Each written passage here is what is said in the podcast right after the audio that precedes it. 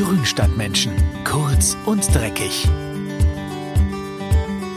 Salü, ihr Lieben, und schön, dass ihr wieder dabei seid zur Februarfolge von Grünstadtmenschen. Kurz und dreckig. Mit diesem kleinen Gartentipp-Podcast gebe ich, eure Podcast-Fee Carina, euch Monat für Monat einen Überblick über die Gartenarbeiten, die aktuell so anstehen. Bald beginnt ja die neue Gartensaison und das bedeutet, dass man jetzt beim Thema Pflanzenpflege schon einige Dinge anpacken kann. Und welche das sind, hört ihr gleich. Der Ziergartentipp. Sommerflieder, Schmetterlingsflieder oder Buddleia, wie er mit botanischem Namen heißt, ist ein beliebter Zierstrauch, der bei richtiger Pflege üppig und lange blüht. Zwar ist die Pflanze in den letzten Jahren etwas in Verruf geraten, weil sie sich ungefragt in der Natur ausbreitet, aber wer den schönen Strauch bereits im Garten hat, muss ihn deshalb nicht gleich herausreißen. Anfang Februar ist die richtige Zeit, den Schmetterlingsflieder etwas in Form zu bringen und für eine schöne Sommerblüte vorzubereiten. Sommerflieder blüht nämlich am neuen Holz, das bedeutet, dass sämtliche Triebe aus dem Vorjahr abgeschnitten werden können.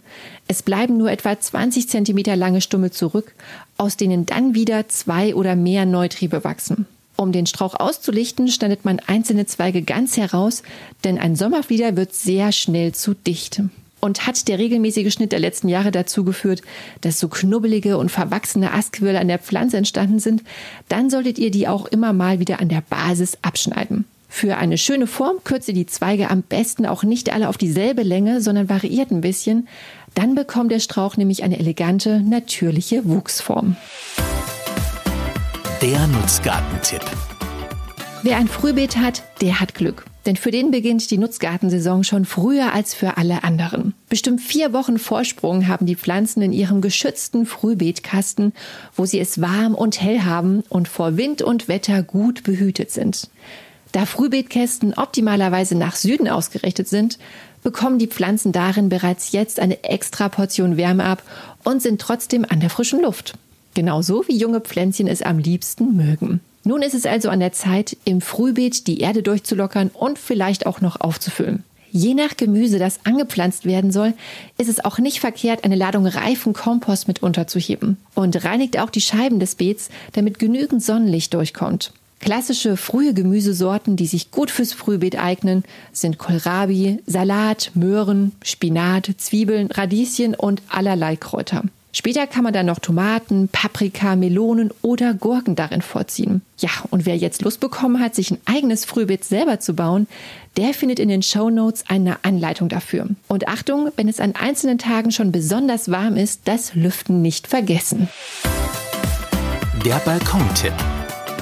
Es gibt ja so viele tolle einjährige Kletterpflanzen, mit denen man den Balkon und die Terrasse im Sommer verschönern kann. Eine meiner liebsten Einjährigen ist die schwarzäugige Susanne. Die aus Südostafrika stammende Thunbergia gibt es mit gelben, roten, weißen oder orangefarbenen Blüten, in deren Mitte das große schwarze Auge den schönsten Kontrast setzt. Ende des Monats könnt ihr die Pflanze schon vorziehen, damit sie im Sommer auch rechtzeitig zur Blüte kommt. Verteilt dazu in Ton- oder Kunststofftöpfen mehrere Samen der Thunbergia in Anzuchterde. Die Samen werden dann etwa einen Zentimeter mit Erde bedeckt und alles gut festgedrückt. Ein kleiner Holzklotz hilft dabei.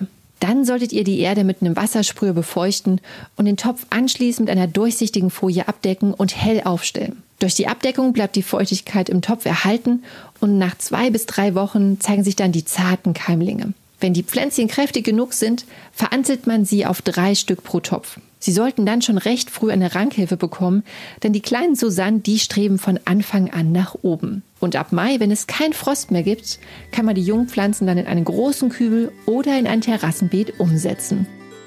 Das war's mit den Gartentipps im Februar. Wenn ihr Anregungen oder Fragen für uns habt, dann schickt sie uns gerne per Mail oder postet sie auf unserem Instagram-Kanal. Die Adressen findet ihr wie immer in den Show Notes.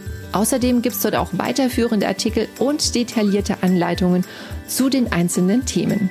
Abonniert den Grundstadtmenschen Podcast. Das geht mit einem Klick ganz leicht und dann seid ihr auch bei der nächsten Ausgabe wieder mit dabei. Ich freue mich auf ein tolles Gartenjahr mit euch. Eure Karina.